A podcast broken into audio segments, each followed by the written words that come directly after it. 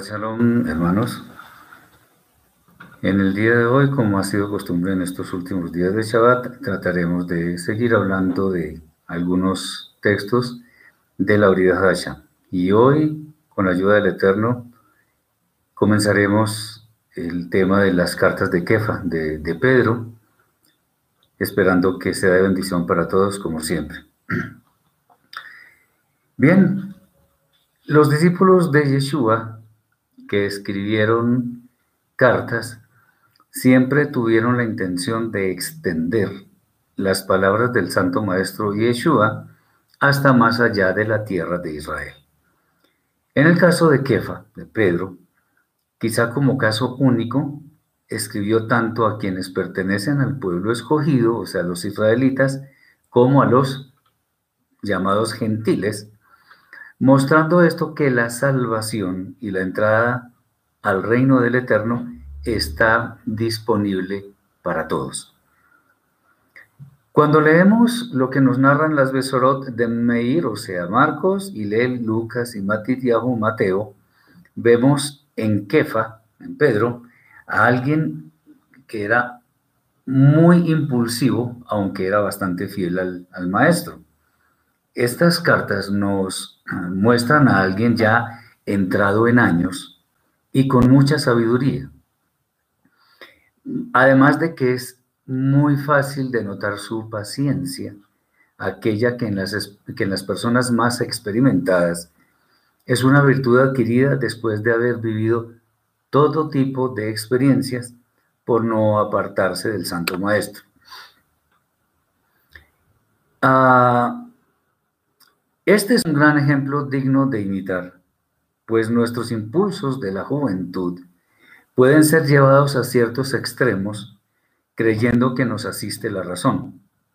Y por ello, al escudriñar la vida de Kefa, nos daremos cuenta de que la sabiduría es lo que debemos buscar, la cual viene con el paso de los años y de la experiencia que podemos adquirir en el transcurso de nuestra vida. Para todas las personas hay grandes enseñanzas y advertencias. De manera que este gran hombre, a pesar de no haber dejado documentos muy extensos, se preocupó por tratar asuntos claves que deben residir en el alma de quienes han nacido de nuevo. Aunque el estilo puede diferir en algo al de otros Talmudim de Yeshua, la esencia del mensaje no varía, siempre se centra básicamente en las mismas cosas y nos provee otras enseñanzas que complementan en gran manera lo que aprendemos de todos y cada uno de estos hombres muy fieles. Cada una de las palabras de Kefa nos deben llevar a la reflexión para que meditando en todas nuestras obras decidamos eh, continuar en el camino de la fe obediente al Eterno sin desviarnos a izquierda o derecha. Ninguno de sus consejos es difícil de seguir, así que no tenemos disculpa en cuanto a acatar estas palabras que solo traen grandes beneficios a nuestras vidas. Debemos tener presente que Kefa, así como los demás Talmidim de nuestro Santo Maestro, fueron muy fieles a él. De manera que las palabras en sus escritos son básicamente extensiones de las enseñanzas de nuestro Adón Yeshua, razón por la cual no debemos temer adoptarlas en nuestra vida. Esto es algo que, que es común para todos los escritos de la Brida allá, especialmente de los Talmidim de Yeshua.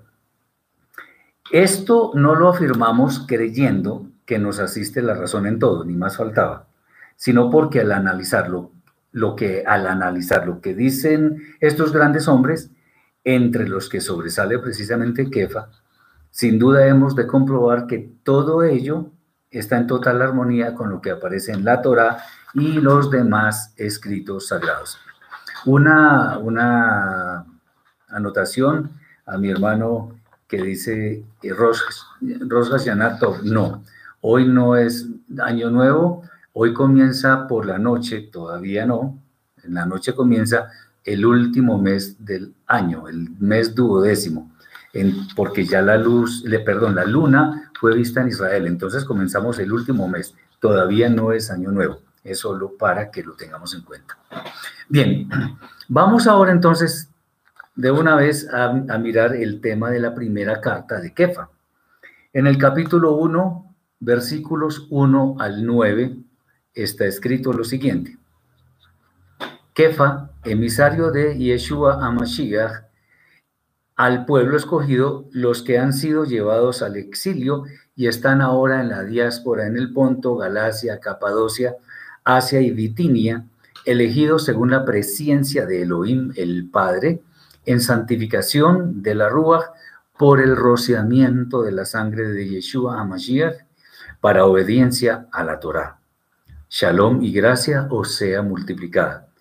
Bendito el Elohim y Padre de nuestro Adón, Yeshua Mashiach, que por el mérito de su grande misericordia nos declaró nacidos de nuevo para una esperanza viva que se evidencia por la resurrección, levantando a Yeshua a Mashiach de entre los muertos para una herencia incorruptible, sin posibilidad alguna de marchitarse, reservada en los cielos para vosotros, que sois guardados por el poder de Elohim mediante la fe, para que podáis entrar en el reino mesiánico preparado para vosotros y listo para ser revelado en el fin de los días.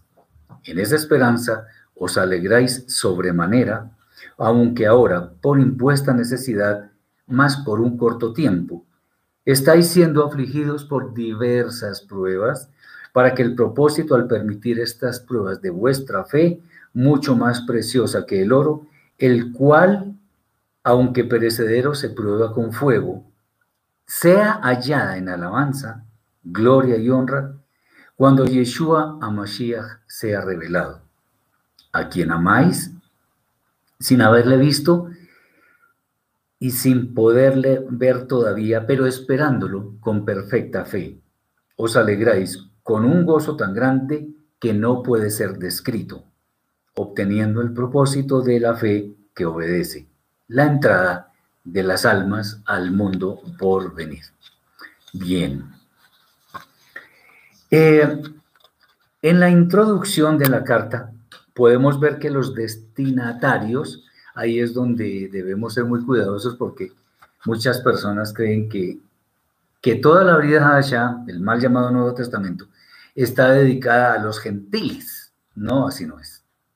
Aquí dice claramente a emisario de Yeshua Mashiach al pueblo escogido, los que son llevados al exilio y están ahora en varias partes. Cuando se habla del exilio, no se habla de los gentiles, se habla de Israel. Muy bien, entonces los, destinatarios son los hijos de Israel que están en diferentes lugares en, la, llamada dispersión. Interesante que Kefa, eh, por supuesto, hace énfasis en la obra expiatoria de Yeshua, que es pilar fundamental de nuestra fe. De todas maneras, existen en la carta principios que son aplicables a todas las personas no por ser dirigido específicamente a los, a los, perdón, a los hijos de Israel en la diáspora, no significa que, haya, que no haya principios para las demás personas. Y eso es bueno tenerlo en cuenta. Por eso nosotros debemos estudiar la escritura para saber qué nos aplica, qué no nos aplica, el, lo que está escrito, si hoy en día es vigente, si está congelado, por decirlo de alguna forma. En fin, hay muchas cosas que tenemos que tener en cuenta. Bien, cuando estudiamos la escritura debemos eh, tener en cuenta que la misericordia del Eterno es la que ha derramado sobre, eh, es la que ha derramado sobre todos los creyentes eh, por medio de la obra expiatoria de Yeshua. ¿Cómo así? En los que creen en esa obra. ¿Cómo? instrumento de salvación y de redención de las almas.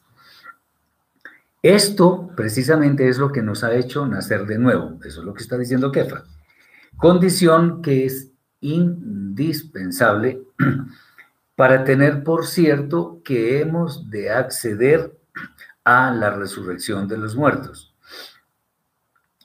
Y eso nos ha de llevar a la vida eterna, en donde hemos de tener una herencia incorruptible que nunca se debilita y mucho menos se pierde. Entendamos algo. La salvación no es el fin, la salvación es el medio por el cual nosotros alcanzamos la vida eterna, que sí es el fin. Entonces, eh, el, fin de nuestra vida, o sea, el, objetivo principal de nuestra vida es alcanzar la vida eterna. ¿Por medio de qué? De la salvación, para que lo entendamos adecuadamente. Muy bien. Esto nos da una esperanza que tiene su momento cumbre cuando heredamos el reino que ha sido preparado para nosotros y que aún no ha sido revelado en todo su esplendor. Por ello, aunque algunas veces se presenten dificultades en nuestras vidas, en realidad son pruebas que nos sirven para pulir nuestro carácter y llevar nuestra alma a su mayor altura espiritual. Y esto lo comprendemos porque a pesar de que no hemos visto a Yeshua físicamente, y pues lo esperamos con ansias, queremos que Él venga. Pues ello, la venida de Yeshua es antesala de nuestra entrada a las moradas eternas, en las que ya no habrá más tristeza, dolor o enfermedad y mucho menos la presencia del pecado. Entendamos que en la, en la vida eterna no va a haber yetzerará, no va a haber mala inclinación, porque no va a haber tentación, no vamos a tener la posibilidad de hacer el mal. En la vida eterna nadie va a poder pecar, porque no va a haber cómo pecar. Bien, vamos ahora a los versículos 10 al 13. Dice así, los profetas que profetizaron de esta gracia preparada teniéndoos a vosotros en mente, inquirieron y diligentemente escudriñaron acerca de esta salvación, olfateando quién y en qué tiempo sería revelado.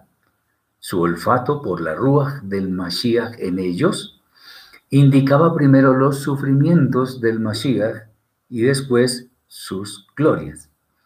A ellos les fue revelado también que no para sí mismos, sino para vosotros, administraban las cosas que ahora os fueron proclamadas por medio de los que os pasaron oralmente, la masora por medio de la Rúa Hakodesh enviada del cielo. Sobre estas cosas, los malachim del cielo anhelan ardientemente tener alguna participación. Por tanto, tened vuestras mentes listas para trabajar en esto, siendo sobrios, esperando cada día con perfecta fe la gracia que os es traída cuando Yeshua Amashiach sea revelado. Bien, fue un gran privilegio que los talmidim de Yeshua en sitios diferentes, pero llegando a una edad en la cual habían adquirido una gran sabiduría, hablarán de las mismas cosas. Lo que atestigua a las claras que, además de que ellos vivieron un tiempo recibiendo presencialmente esas enseñanzas, el legado de estos grandes hombres es exactamente el mismo, por supuesto con diferentes matices. Eh, Janet dice, no es el tema que si pudiera en otra ocasión enseñarnos sobre el calendario, porque yo como el hermano desconozco, gracias por su comprensión, no, ni más faltaba.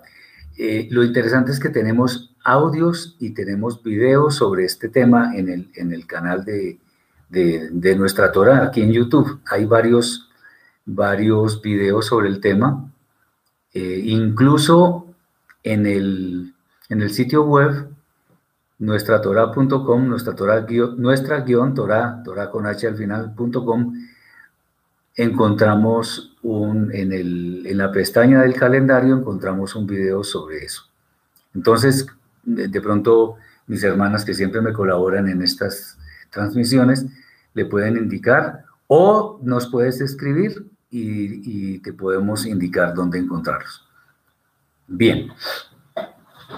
Pero no solo eh, los discípulos de Yeshua hablaban del legado del Santo Maestro, sino que quienes vivieron antes que él anunciaron su presencia en esta edad presente, con detalles que solo los conocedores de las escrituras pueden ver que se trata de eventos que ocurrirían en la vida del Mashiach. Bien, cuando los profetas anunciaban eventos del futuro, evidentemente no lo hacían para ellos mismos, eso es lo que nos dice Kefa, sino para quienes habrían de vivirlos, de manera que fueran advertidos sobre todo, sobre todo lo que estos eventos implicarían. Muy bien. Y lo que estos hombres hacían era con total obediencia, de manera que eran recipientes adecuados para aportar estos anuncios, estos mensajes. Por ello, haremos bien en estar pendientes de todas las señales que fueron anticipadas, sabiendo que si vivimos en santidad, seremos depositarios de las mejores promesas, porque eso es lo que dice la Escritura, y estas son la antesala para entrar a morar en la vida eterna. Eso lo debemos tener muy claro.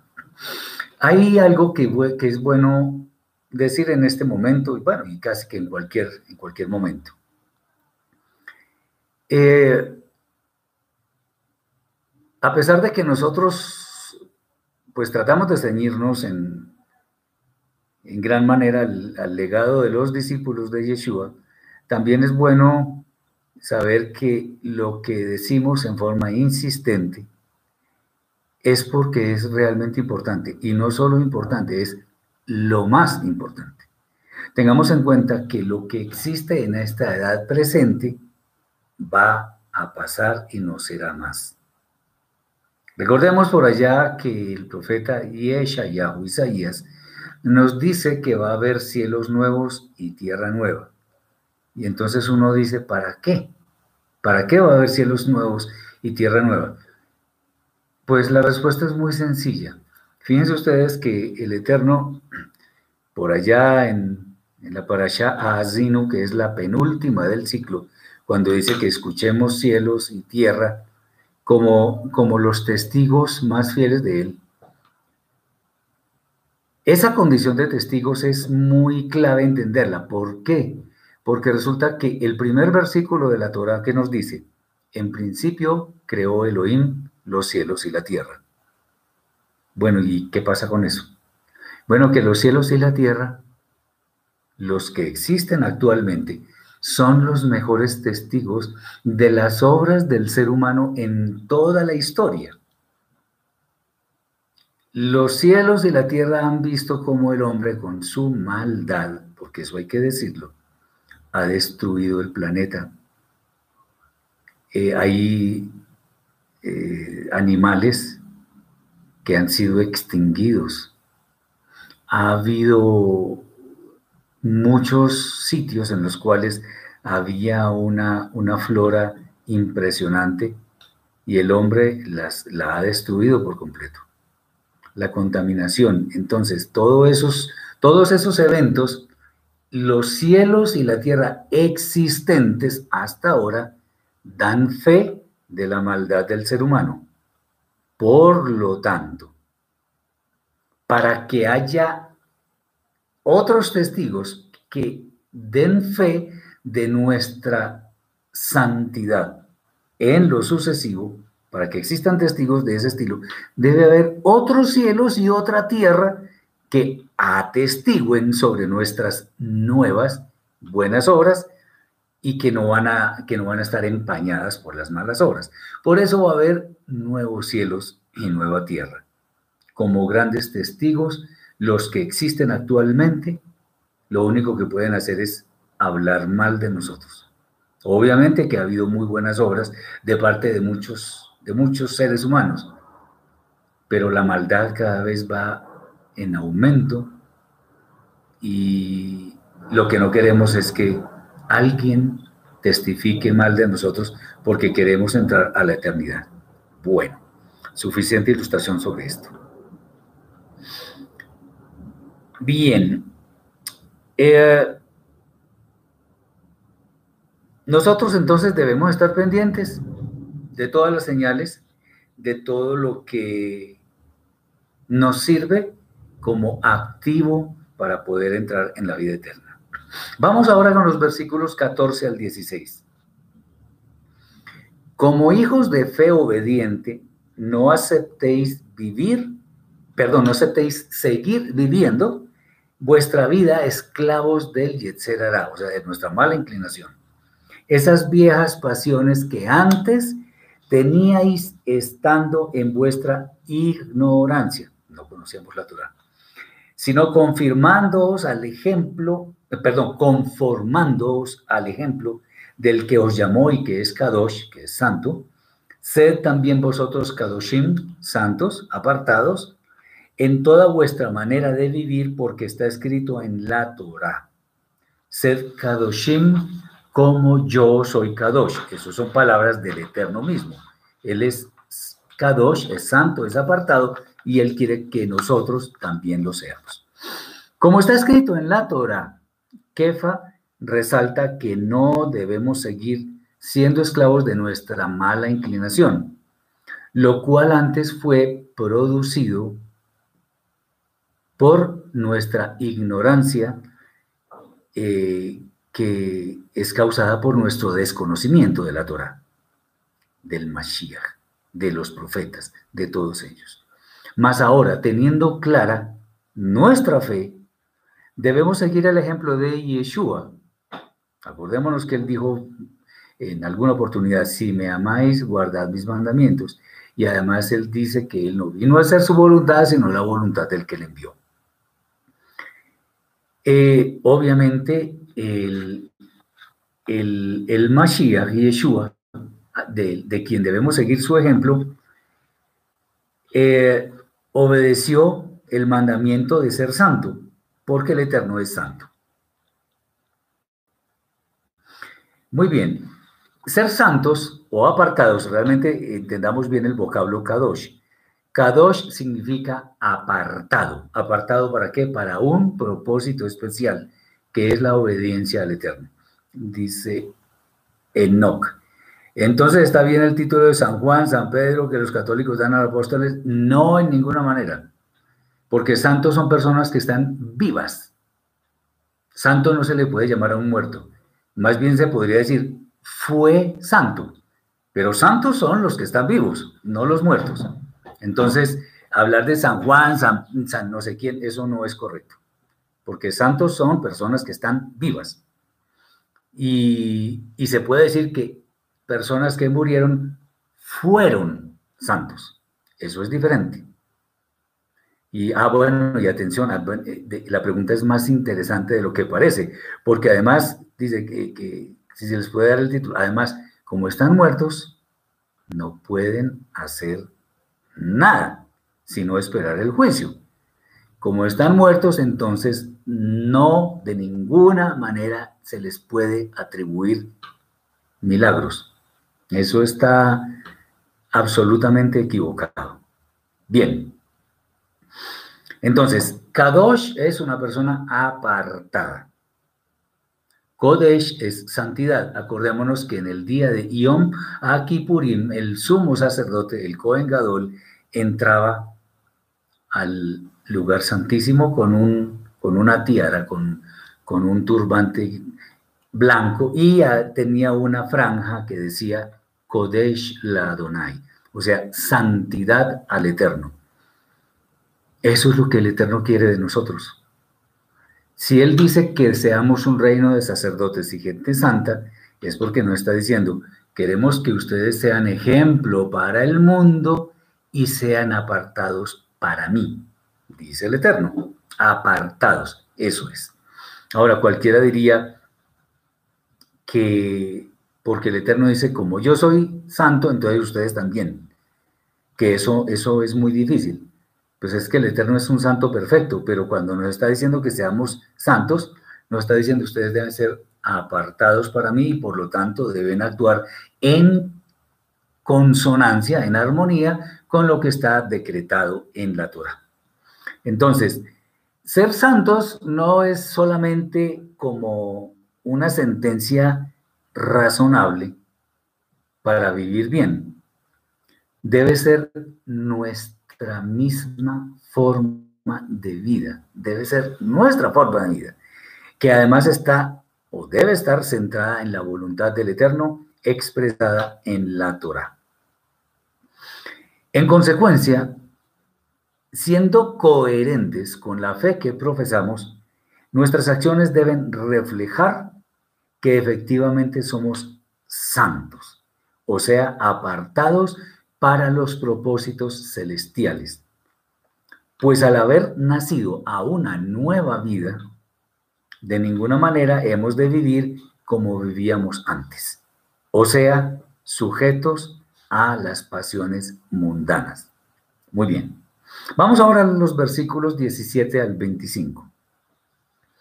Y si invocáis por Padre al que juzga imparcialmente según la obra de cada uno, conducíos con temor todo el tiempo de vuestro exilio.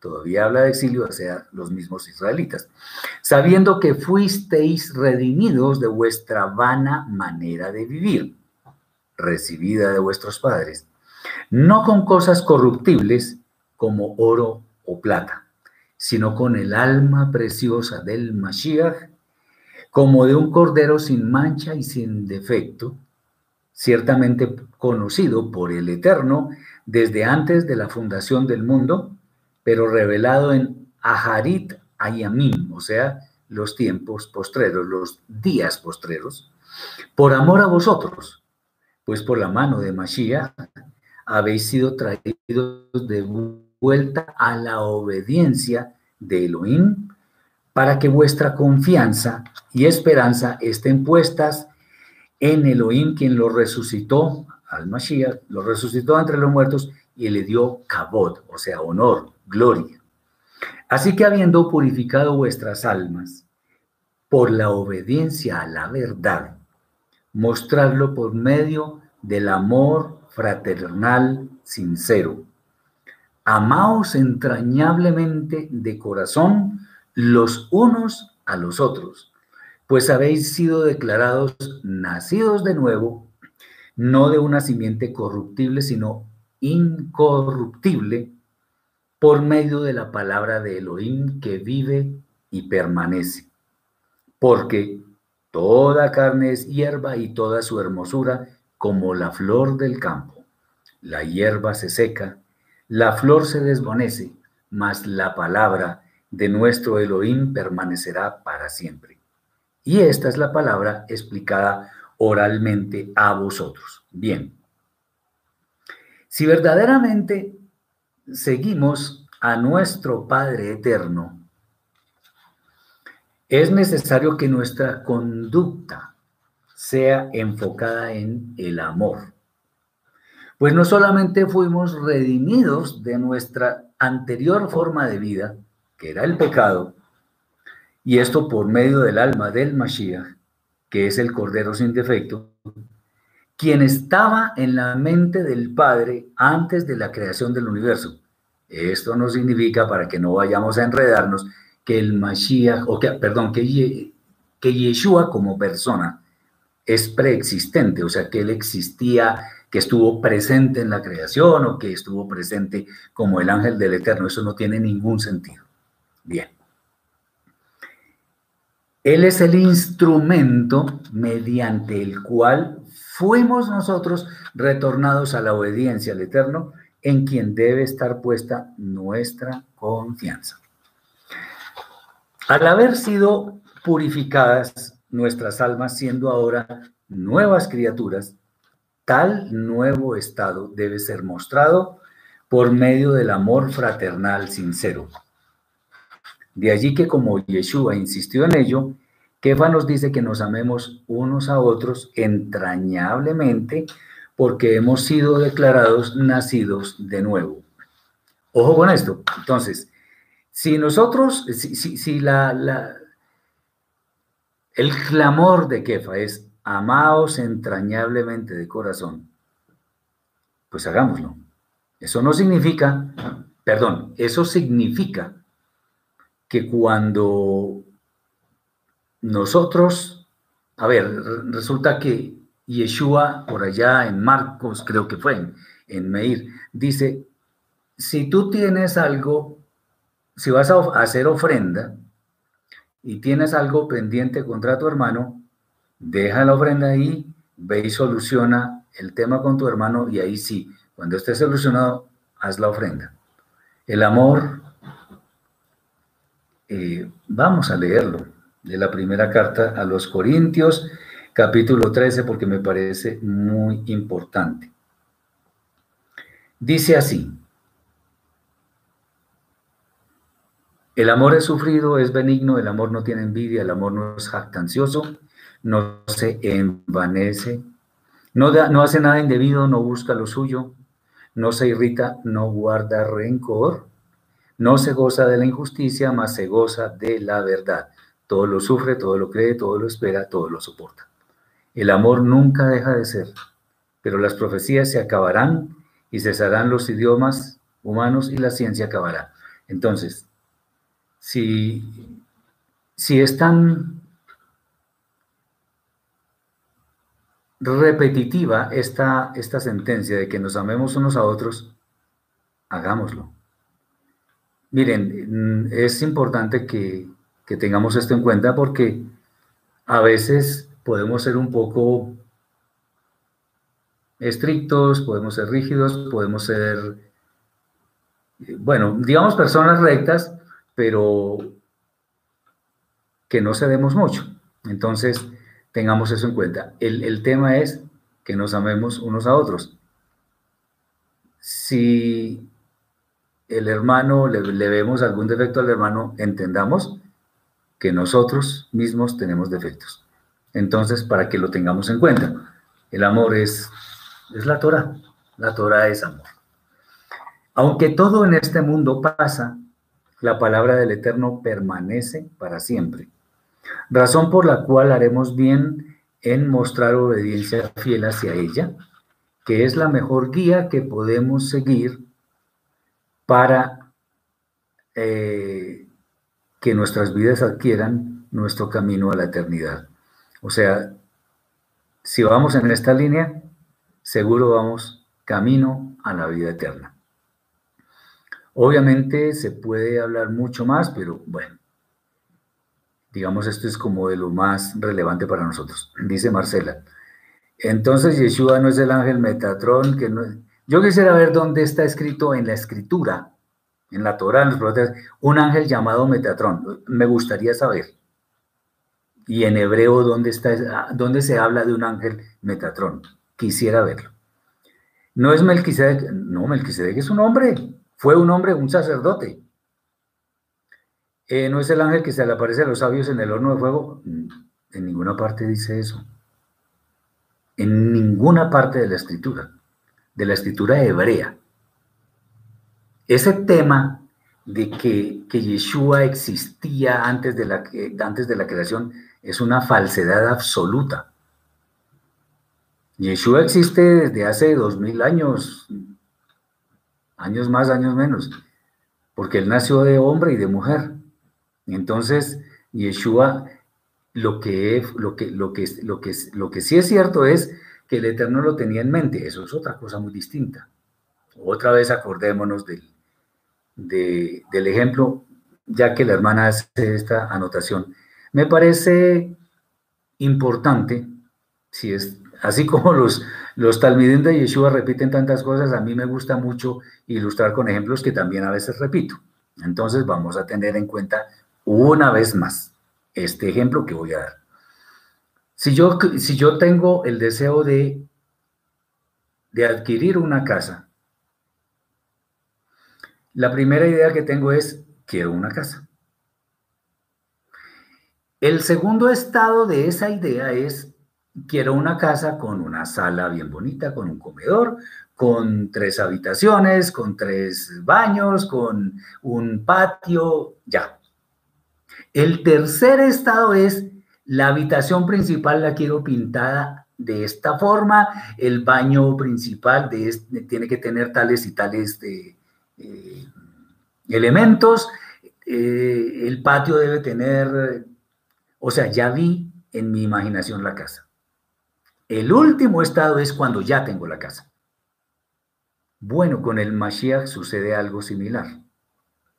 El Eterno tenía en su mente al Mashiach. Obviamente para el Eterno no existe secuencia. Para él todo es, es, lo mismo. Pero sí hubo una secuencia en torno a la manifestación del Mashiach. Me explico. El Eterno lo tenía desde la eternidad en su mente. Ahora, si vamos a ser claros y estrictos en cuanto a saber quién es el Eterno, el Eterno ya sabía antes de la creación del mundo que hoy íbamos a estar reunidos aquí hablando de esto. Eso ya lo sabía desde la eternidad. Entonces tenía en mente a Yeshua, eh, perdón, tenía en mente al Mashiach, no a Yeshua, al Mashiach, es la idea primordial. Y ese fue el modelo. Y al final, cuando Yeshua viene al mundo, es cuando se hace realidad el Mashiach. Pero el Mashiach no estuvo ni presente en la creación, fue el modelo sí que tenía el Eterno en la mente, pero él no fue ni Melquisedec, ni el ángel del Eterno, nada de eso. Yeshua vino un día como un bebé de madre y padre, hizo su obra y volvió a subir a los cielos y vendrá de nuevo. Entonces, como decía, ¿dónde está la palabra Metatrón en la escritura hebrea? ¿Dónde está? ¿Dónde sugiere la escritura que Melquisedec es, es Yeshua? Es diferente, diferente que Malquisedec como sumo sacerdote, que no es del orden de Leví, sea una figura tipológica de lo que habría de hacer el Mashiach Yeshua en este momento en los cielos. Eso es diferente a decir que él era Yeshua. Entonces tengamos en, en cuenta todo esto. Porque cuando tomamos enseñanzas de aquí, de allá, que es que los judíos dicen, que es que los cristianos dicen, no vamos a aprender nada porque entonces vamos a estar confundidos siempre. Por eso yo sugiero muy humildemente que cada persona que esté estudiando la escritura se haga a un maestro, el que quieran, pero que sea uno, no dos ni tres, porque entonces van a pensar diferente y voy a tener eh, confusiones en, en mi mente. Y bueno, Esperemos que estos encuentros sean de mucha bendición, de todas maneras. Bien, vamos al capítulo 2, versículos 1 al 3.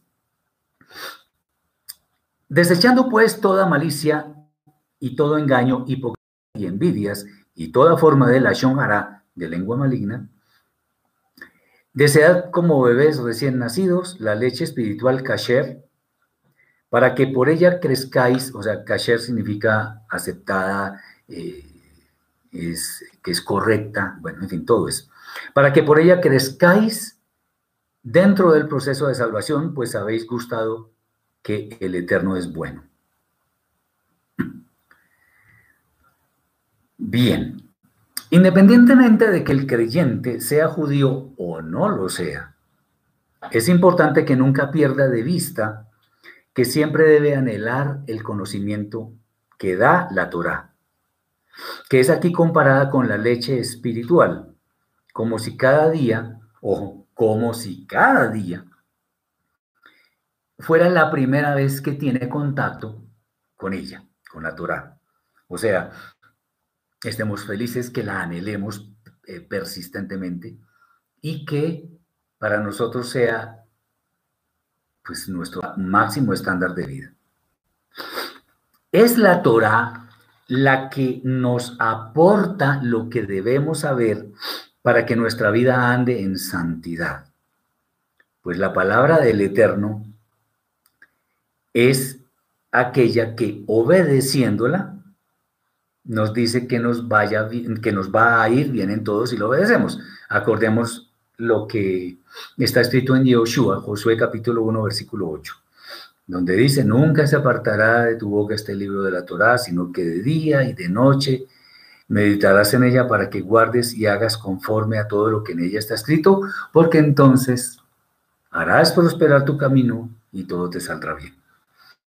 Si nos damos a la tarea de analizar qué cosa buena para nuestra vida no está escrita en la Torah, la, respuesta es muy sencilla, no vamos a encontrar nada. O sea, todo lo que realmente es bueno para nuestra vida está en la Torah. Alguno dirá, bueno, pero entonces, por ejemplo, eh, lo que hace mucha gente, eh, los movimientos feministas, los movimientos de no sé qué cosas, que mucha gente se siente cómoda ahí, pero pasajeramente.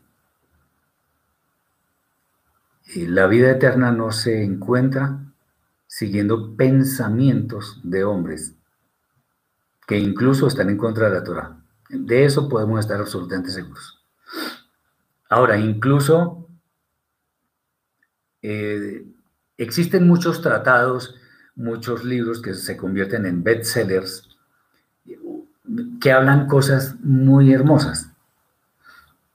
Y entonces la gente dice, uy, como dice fulano de tal, eh, hay que hacer tal cosa. Sí, pero es que todo eso en últimas es copia de lo que está en la Torah.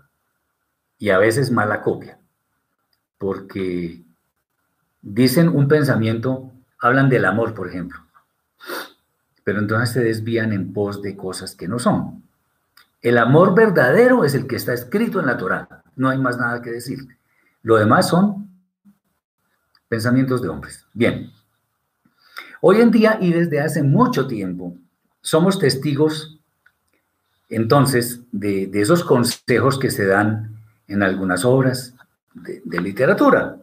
O sea, por ejemplo, se, nos muestran vivencias personales, nos hablan cosas de, como por ejemplo el yoga, la meditación y, cosas muy similares. Bueno, segundos. Todo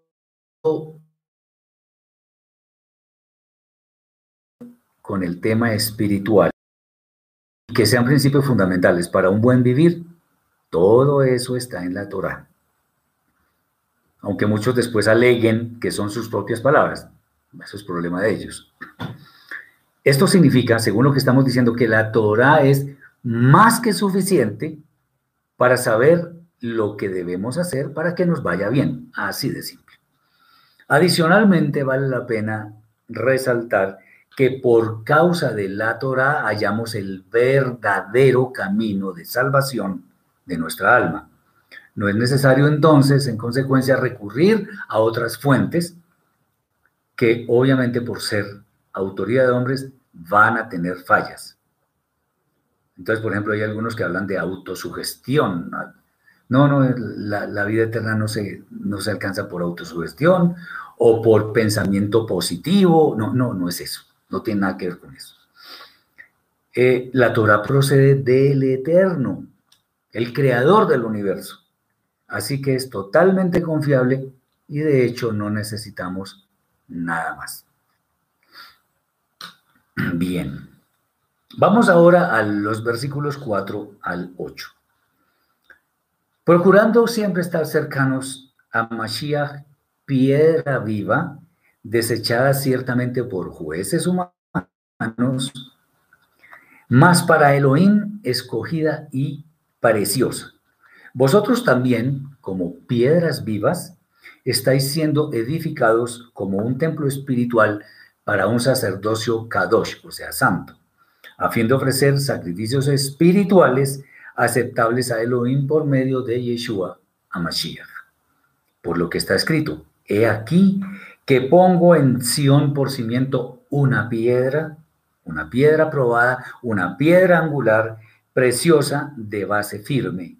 El que creyere no será avergonzado.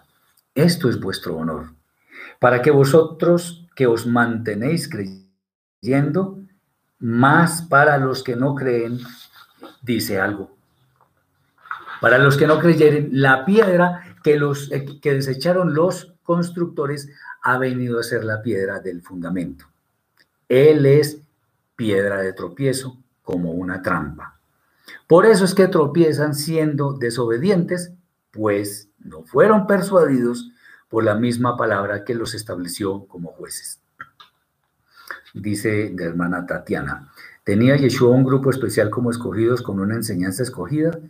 Los 144 mil y las otras ovejas, bueno, los 144 mil son una profecía del libro de revelaciones.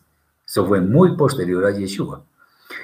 Que si tenía un grupo especial, claro, los 12 Talmidim, esos eran especiales para él. Sin embargo, él dijo que él, tenía, él, no había venido sino por las ovejas perdidas de la casa de Israel. Él dijo también, no vine por los sanos, sino por los enfermos. Y también dijo, tengo otras ovejas que no son de este redil. En otras palabras, él vino por todo el mundo, pero tenía su círculo íntimo de amigos, de discípulos, que eran los doce que le seguían a él, aunque uno de ellos lo traicionó y después fue reemplazado. Pero eso es lo que, lo que podemos decir. ¿Un círculo? Sí, claro, los doce. Esos eran su círculo. Y las mujeres virtuosas que tenía eh, además con él. Por ejemplo, estamos hablando de Marta y Miriam, las hermanas de Lázaro, que era otro gran amigo de él.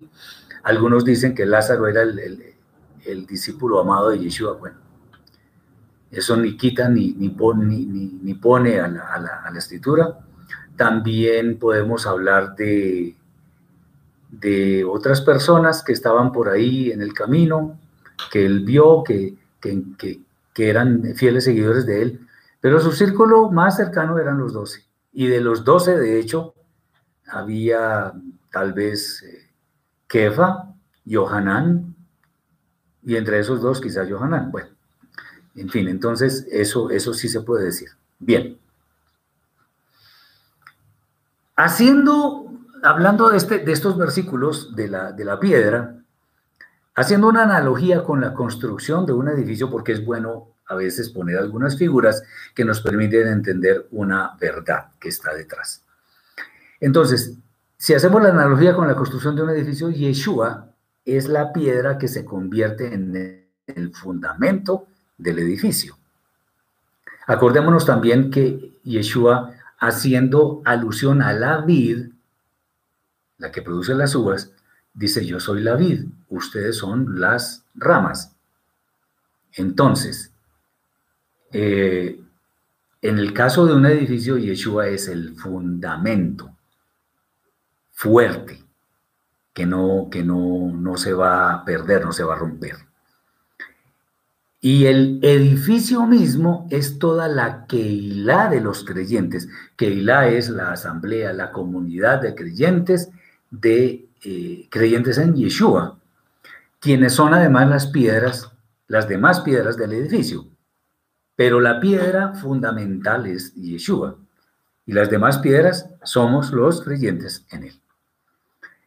Y ese edificio es un gran templo de santidad en el cual se realiza un sacerdocio apartado para el Eterno, como fue el propósito en Ar Sinaí, en el monte Sinaí, donde el Eterno estableció que habríamos de ser un reino de sacerdotes y gente santa. Estamos hablando de forma figurada. Si hablamos de la construcción de un edificio, Yeshua es la base y los creyentes las piedras del edificio y forman toda una edificación que es la que la de los creyentes. Eso es una figura. Entonces, ¿qué es lo que tenemos que tener en cuenta? Yeshua es el fundamento, nosotros le seguimos. Porque una Keilah de creyentes en Yeshua es la que se forma con quienes creen en Él y por lo tanto creen en su obra expiatoria y lo imitan absolutamente en todo. Bien. También cabe la figura respecto de esto mismo que cada uno de nosotros es un templo. De hecho, eso lo dice Rav Shaul también. Que es edificado a semejanza del primer templo, del, del templo principal, que es Yeshua el Mashiach. De manera que todos seamos recipientes en los cuales solamente cabe la santidad. Continuando con el ejemplo, lo que dice Kefa es que quien crea en Yeshua de ninguna manera va a ser avergonzado. O sea que al construir sobre la principal piedra, nos da la seguridad de que el edificio siempre estará firme. Lo que significa que nadie que entre en ese edificio va a temer que en algún momento se desplome, se destruya. Ah, Marcela dice, ¿y a qué se refiere a qué es la piedra de tropiezo? Pues claro, la piedra de tropiezo precisamente para los que no creen en él. Alguien dijo, creo yo sabiamente, referente al pueblo judío rabínico, que dijo, ellos no creen en Yeshua porque Él es el que les muestra sus pecados. Quien no crea en Yeshua, sea católico, sea judío, sea lo que sea, Yeshua va a ser piedra de tropiezo. Y vamos a decir por qué, con un ejemplo. Dice la escritura, no cometerás adulterio. Bueno, perfecto, suena bien, es correcto, pero Yeshua va más allá. Dice, es que si usted mira a una mujer para, para codiciarla, ya adulteró con ella. ¡Wow! Eso ya son palabras mucho más fuertes. Entonces, por ese tipo de, entre comillas, sutilezas, es que Yeshua es piedra de tropiezo para muchos, porque él sí dice la verdad, solo la verdad y nada más que la verdad. Y hay muchas personas a las que la verdad las incomoda. De hecho, las incomoda muchísimo. Bien. Es por eso que es piedra de tropiezo. ok. En cuanto a quienes tropiezan a causa de su desobediencia, podemos verlo y de pronto también complementando un poco lo que dice nuestra hermana Marcela. Esto se puede ver de varias formas. ¿Por qué tropiezan? Porque no ven el edificio. No lo ven. Pues solo lo ven quienes tienen suficiente sensibilidad espiritual para entrar en él. Acuérdense que Rab Shaul dice también que las cosas espirituales se han de discernir espiritualmente. De manera que quien no discierne espiritualmente no va a ver ese templo que es espiritual. Pero, pero asimismo pueden tropezar porque la entrada al edificio tiene muchos obstáculos. ¿Cuáles son esos obstáculos? Esos obstáculos son las pruebas que dan el carácter necesario para poder entrar en ese edificio.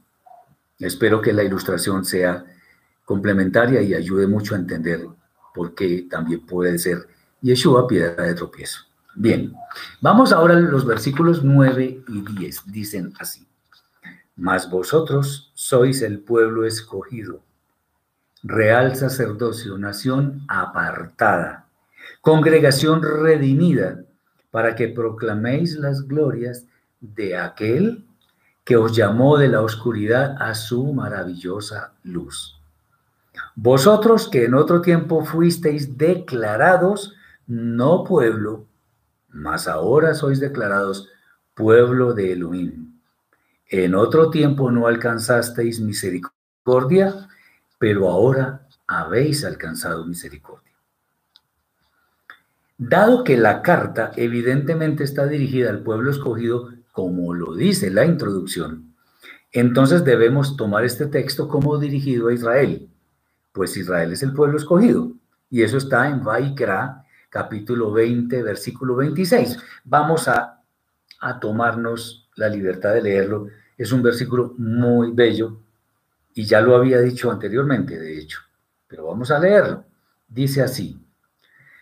Vaikra 20 al 26, que dice así, habéis pues de serme santos, porque yo el Eterno soy santo y os he apartado de los pueblos para que seáis míos. Qué interesante. Nos apartó para que seamos de Él, su posesión especial. Entonces, eh, Israel es el pueblo escogido, como lo acabamos porque es el pueblo del Eterno. Es real sacerdocio y gente santa, porque también así lo declaró el Eterno, como dice en Shemot, en Éxodo capítulo 19, versículo 6. Es congregación redimida, no solo de Misraim, acordémonos que el pueblo de Israel fue redimido de Misraim, de Egipto, pero también, y algo que es aún más importante, es que fue redimida del pecado por causa de Yeshua, o sea, de su obra expiatoria, y además, como si fuera poco, es el pueblo encargado de llevar las buenas nuevas de salvación a todo el mundo. Pero también anteriormente, y eso es lo que está escrito aquí, lo que dice Kefa, anteriormente eh, Israel fue declarado como que no es pueblo del Eterno. Eso lo encontramos en Osea, o sea, el profeta Oseas capítulo 1, versículo 9. Vamos a leerlo. Dice así.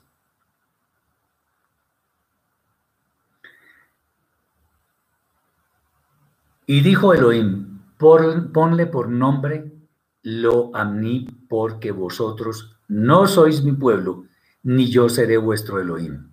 Ahí está el fundamento de la escritura. Es bueno saber que Israel, atención, Israel no es una tierra, sino el conjunto de todos los creyentes verdaderos en el Eterno. Y por ello Kefa lo recuerda con esas sentencias que encontramos en los profetas. Muy bien.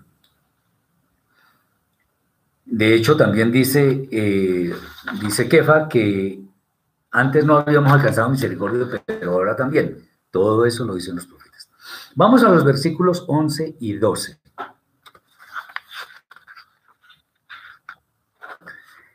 Dice, amados, os ruego como a forasteros y de paso por la tierra, que os abstengáis de obedecer los impulsos del Yetzerara, o sea, de la mala inclinación, que batallan contra el alma manteniendo digna vuestra conducta entre los goim, entre los mal llamados gentiles para que en lo que murmuran de vosotros como de malvados, al tener frente a sus ojos vuestras buenas obras, glorifiquen a Elohim en el día de la salvación, de la, perdón, de la visitación. Bueno, Kefa ahora dice que somos como forasteros y de paso en la tierra. Esto nos recuerda que lo que existe es temporal. Pues habrá cielos nuevos y tierra nueva, como lo dijimos hace unos minutos, para que den testimonio de las buenas obras del pueblo que ha de morar en la eternidad. Por ello debemos prepararnos para esa morada gloriosa, en la cual no tendrá cabida el pecado. Así que ya no debemos seguir las maquinaciones de nuestra mala inclinación, que es la que actúa en contra del crecimiento de nuestra Neshama. La Neshama es el alma, sobre todo la parte que está íntimamente conectada con el Eterno en oración, alabanza y obediencia, y la que toma las decisiones. Si nos mantenemos sin mancha, seremos luz a las demás personas, sin ninguna duda. Y estas personas son las que han de dar la gloria al Eterno por causa precisamente de nuestras buenas obras. Vamos a los versículos ahora del 13 al 16. Por razón de Kiddush Adonai, o sea, de la santificación del Eterno, sujétense a toda autoridad humana, al emperador por razón de la potestad que le ha sido dada, como también a los jueces, que envían los oficiales para castigar a los malos y honrar a los que se dedican al bien. Porque esta es la voluntad de Elohim, que haciendo el bien hagáis callar la ignorancia de los hombres insensatos que no conocen a Elohim. Como libres, pero no teniendo la libertad como excusa para la maldad, sino como siervos de Elohim. Bueno, esto es muy interesante. Muchas personas tienen dudas en cuanto a la sujeción a las autoridades, algo que está en la misma senda de lo que Rab Shaul declaró en la carta a los Romanos, capítulo 13, donde dice, sométase toda persona a las autoridades superiores, etc. Sin embargo, no vamos a contradecir eso, ni más faltaba, pero eh, Para ver a quién nos sujetamos, debemos meditar adecuadamente en estas palabras, pues se refieren, a lo, al igual que lo, que lo dijo Shaul, a autoridades que hacen lo que es correcto. Eso lo está diciendo acá. Dice, en razón por la potestad que le ha sido dada, como también a los jueces que envían a los oficiales para castigar a los malos y honrar a los que se dedican al bien. Eso es, pues eso es la teoría de lo que debe ser una autoridad correcta, una autoridad adecuada. Entonces, el hacer lo correcto es castigar a los malos y hacer bien a los buenos. Y hacer bien a los buenos es honrarlos, es tenerlos en, en, en buena consideración. También es importante comentar algo adicional. No debemos tomar todas las palabras, ojo con esto, no debemos tomar todas las palabras de los talmidim de Yeshua como inclusivas. Por ejemplo, en el caso de las autoridades. ¿Cómo así? Es cierto que las autoridades que surgen del Eterno les permite estar en eminencia. Sin embargo, es evidente que hay no pocas autoridades, como los presidentes, por ejemplo, que están en el poder y llegan a él no para hacer el bien, sino para beneficiarse en forma inadecuada, o mejor dicho, en forma corrupta. Fíjense ustedes que, por ejemplo, los, las autoridades que juzgaron a Yeshua fueron autoridades que compraron ese, ese cargo, porque ni siquiera eran hijos de Israel eh, genuinos. Entonces no, no tenían por qué estar ahí. Eran autoridades, eso sí, pero... Y si una autoridad le dice a alguien que soborne a otra persona para conseguir algo, o que mate a alguien para X cosa, pues yo no voy a hacer eso. Y no puedo estar conforme con esa autoridad, no puedo ni siquiera acatarla, porque está haciendo precisamente lo que no debe hacer, porque el Eterno pone autoridades para administrar el bien, no para hacer el mal.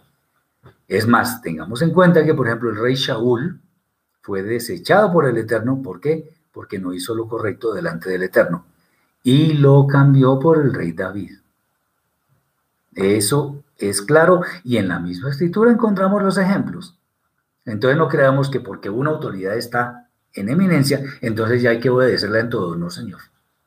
Porque si hay algo que tiene que ver con violar la Torah, pues no podemos acatar a eso. Bien. El Eterno pone las autoridades para que gobiernen con justicia.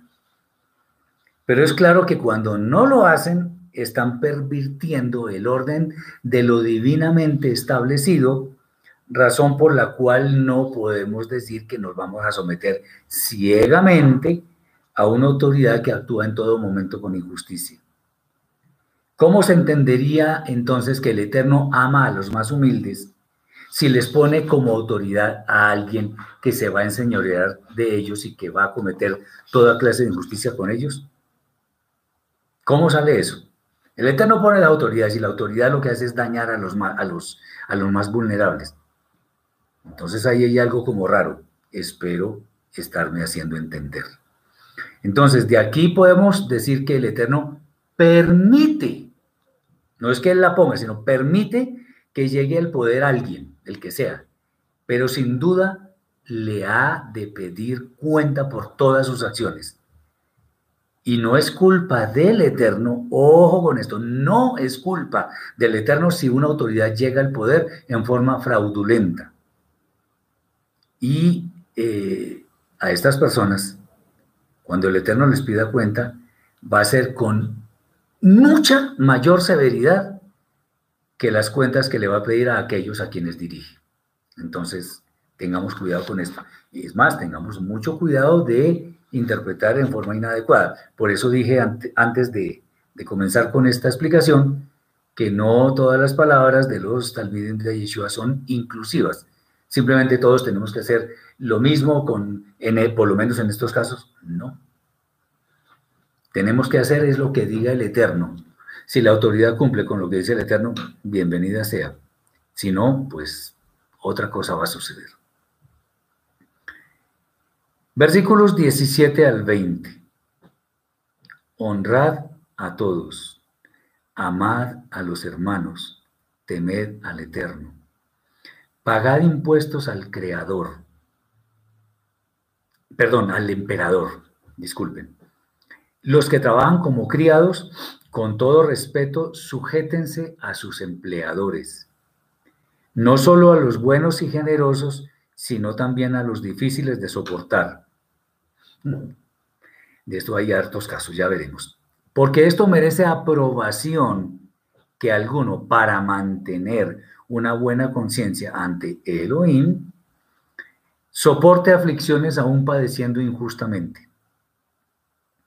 Porque qué mérito es si al violar las reglas de vuestro servicio sois abofeteados y lo soportáis. Mas si haciendo el bien y sufriendo por Kiddush Adonai, o sea, por la santificación de Adonai, del Eterno, lo soportáis, esto ciertamente es una conducta hasídica, o sea, piadosa, delante de Elohim. Bueno, esto también es muy interesante. Todos los seres humanos, independientemente de su condición en la tierra, todos, fuimos creados con la imagen y semejanza del Eterno. Eso está claro, eso está escrito. Por lo tanto, debemos tener un trato considerado hacia todos. Por eso es que dice Kefa, honrar a todos. Bueno, debemos tener un trato considerado hacia todos.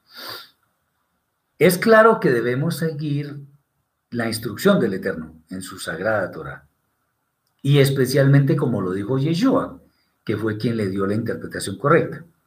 En el sentido de que, por ejemplo, los hermanos deben amarse unos a otros como ya lo explicamos anteriormente. El temor al eterno debe ser una constante en nuestra vida.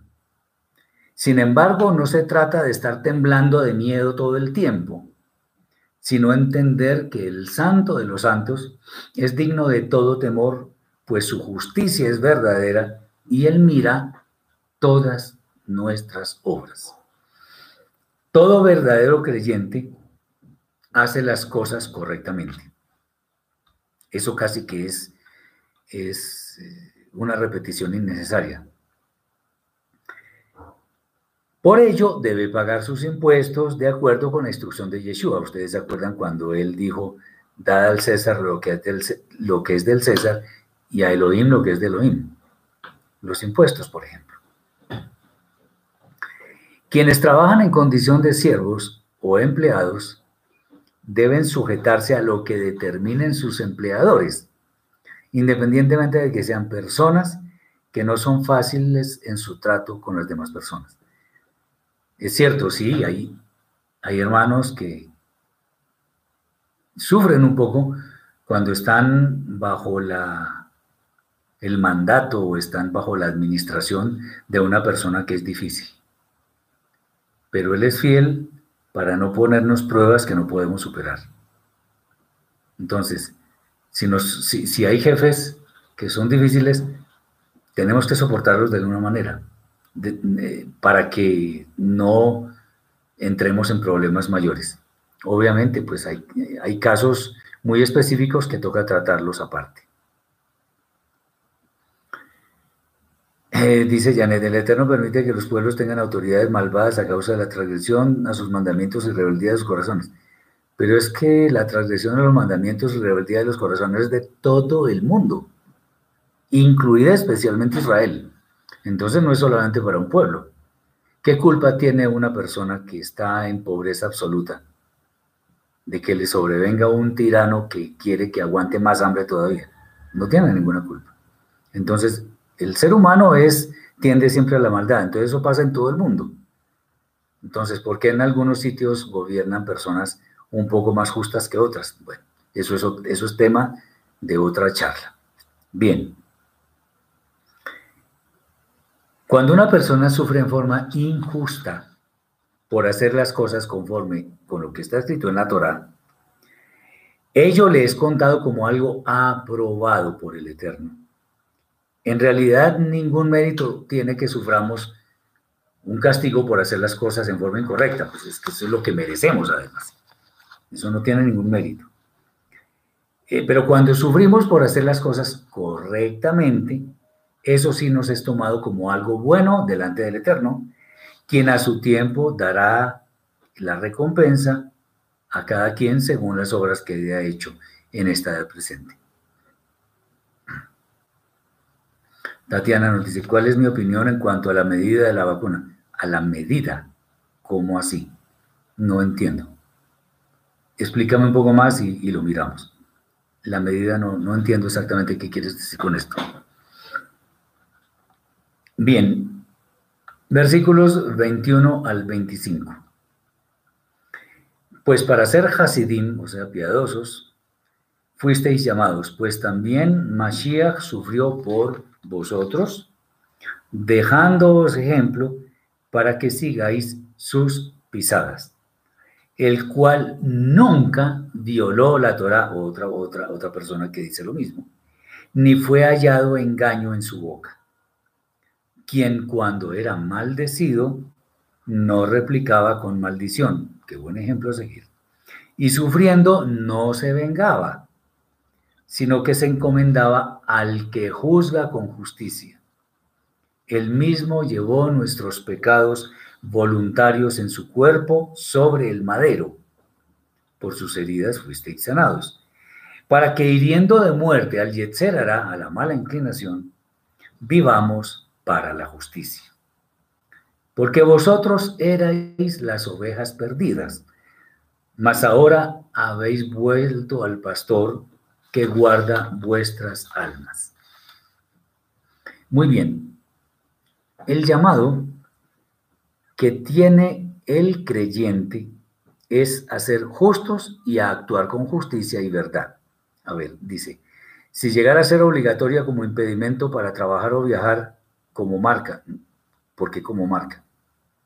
O sea, no tiene ningún sentido estar pensando que la famosa vacuna va a tener un chip que nos va a, escudriñar toda nuestra vida y que si... No, no, no, no, no. Eso no eso de que es impedimento para trabajar o viajar, pues es que la, vacuna se, ha concebido es para que las personas logren la inmunidad contra el virus. Entonces, pues debería tomarse. Y hay personas que, por ejemplo, dicen que, que confían mucho en el Eterno y que por eso no usan tapabocas. No, pero es que hay que usarlo.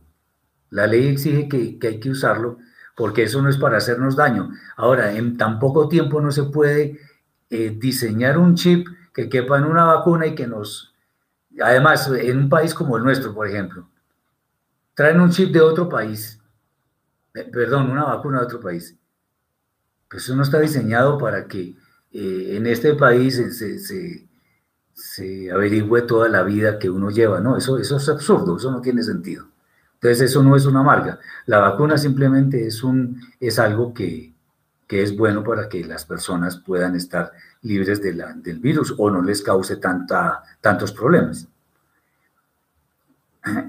Eh, Hugo nos dice, ¿trabajar como militar es ir en contra de la voluntad del Eterno? No, no. Y esta pregunta es buenísima, además. Miren por qué.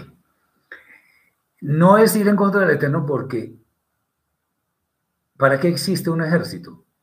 Para cuidar de un Estado y en caso de que haya un conflicto con otro Estado, entonces, si no hay más remedio, toca ir a la guerra. Si, si una persona va a la guerra, está ante la posibilidad de matar enemigos.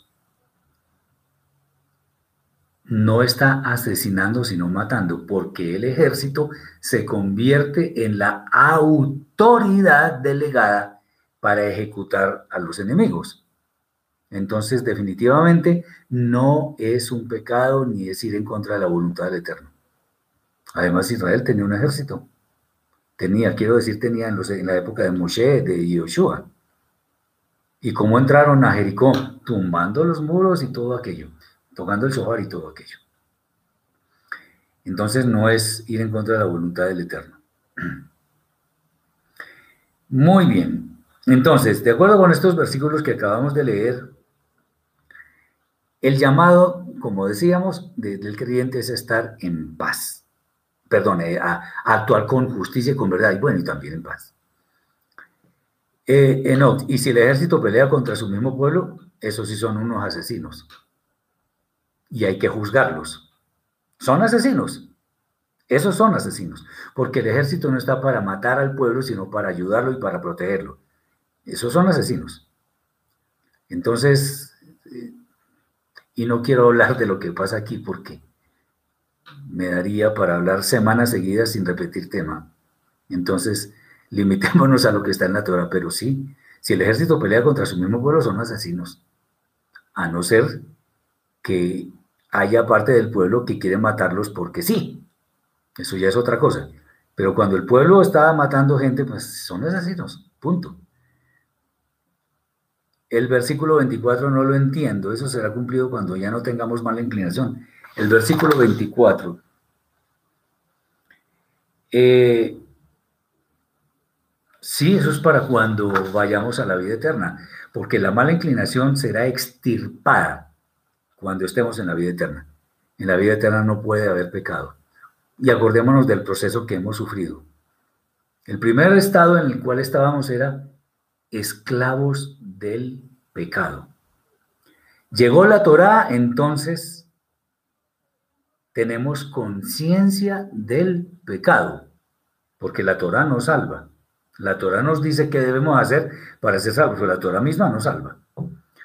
Al venir Yeshua, o sea, antes estábamos esclavos del pecado, o sea, estábamos sometidos al poder del pecado. Después llega la Torah y ya somos conscientes que hemos estado sometidos al poder del pecado. Cuando viene Yeshua y hace su obra expiatoria, a quienes creemos en Él ya no estamos sometidos al poder del pecado, pero podemos pecar todavía, por ignorancia, por muchas cosas, por debilidades. Pero en la vida eterna estamos libres de la presencia del pecado. No hay pecado. Y por lo tanto no hay mala inclinación. Ese es el tema. Muy bien. Eh, ok, entonces, el, el, ejemplo de quien busca la verdad, la justicia, la paz también. El mejor ejemplo es nuestro santo maestro Yeshua, el Mashiach, porque él nunca engañó con sus palabras, él no cometió pecado. Cuando él estaba en presencia de algunos fariseos, algunos que eran hipócritas, y que trataban de tentarlo, él, los confrontó y les dijo, ¿quién de ustedes me acusa de pecado? Y los talmidim de Yeshua que estaban presentes ahí nunca escribieron que alguien lo acusara de pecado, por una sola razón, porque no pecó. Él no replicaba con mal eh, el mal con el cual era tratado. O sea, él no buscaba revanchas, no buscaba venganza de quienes le hacían padecer, porque él tenía claro lo que dijo el Eterno. Mía es la venganza, yo daré el pago. Por eso. Muy bien. Acordémonos que cuando lo estaban juzgando, él callaba, él no replicaba ni se ponía a alegar, él callaba. Ah, de ninguna manera esto significa, lo que estamos diciendo, esto no significa que debemos buscar el sufrimiento, no de ninguna manera, sino más bien que si éste llega, el sufrimiento llega a nuestra vida, lo aceptemos en la forma correcta, encomendándonos al amparo del Eterno, tal como hacía Yeshua cuando vino al mundo y estuvo con nosotros. Todo lo que hizo Yeshua, todo, sin excepción, lo hizo por nuestro bien. Aunque a él le tocara soportar muchos sufrimientos en forma injusta, eh, precisamente fue por ello que nosotros tenemos las puertas abiertas de la vida eterna para entrar en ella.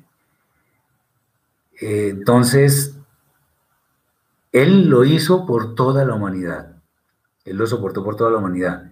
Ahora, ninguno de nosotros es el Mesías, entonces no es que nosotros eh, vayamos a hacer el mismo papel de Él, pero si sufrimos injustamente, el tema que sea, debemos ser muy mesurados y tener en cuenta que todo viene de arriba, de manera que el Eterno sepa cuál va a ser nuestra reacción ante las pruebas que Él mismo nos está poniendo en nuestra vida.